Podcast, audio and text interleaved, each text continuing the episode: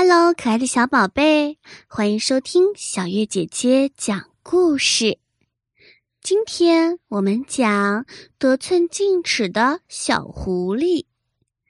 小狐狸一不小心崴到了脚，可是他家里的粮食都已经吃完了，于是小狐狸只能向他的邻居小白兔借一些食物。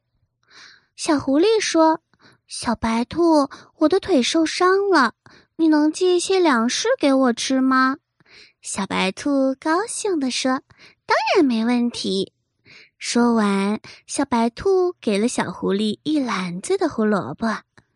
几天之后，小狐狸把小白兔送给他的胡萝卜吃完了，于是小狐狸又问小白兔。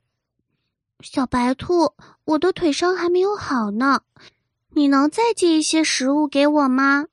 小白兔点点头说：“当然可以啦。”说完，又送给小狐狸一篮子白菜。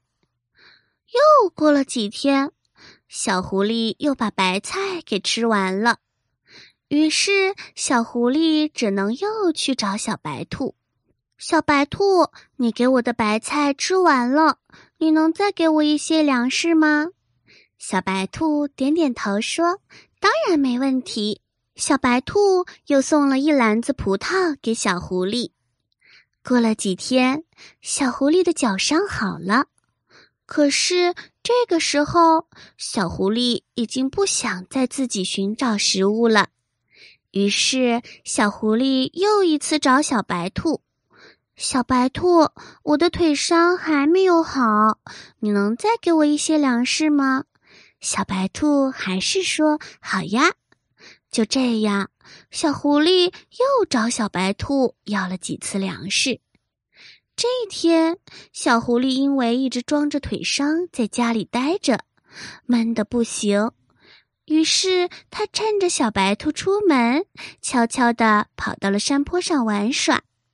没想到他回来的时候，正好遇到小白兔。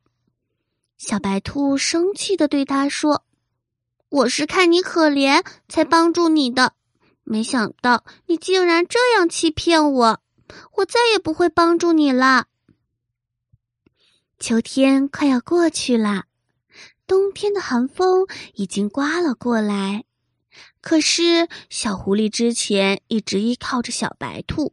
一直都没有收集过冬的粮食，现在收集肯定是来不及了。于是，小狐狸只能厚着脸皮又找到小白兔。可是，小白兔这一次却说：“我不愿意借给你。”最终，小狐狸在饥饿和后悔中度过了这个冬天。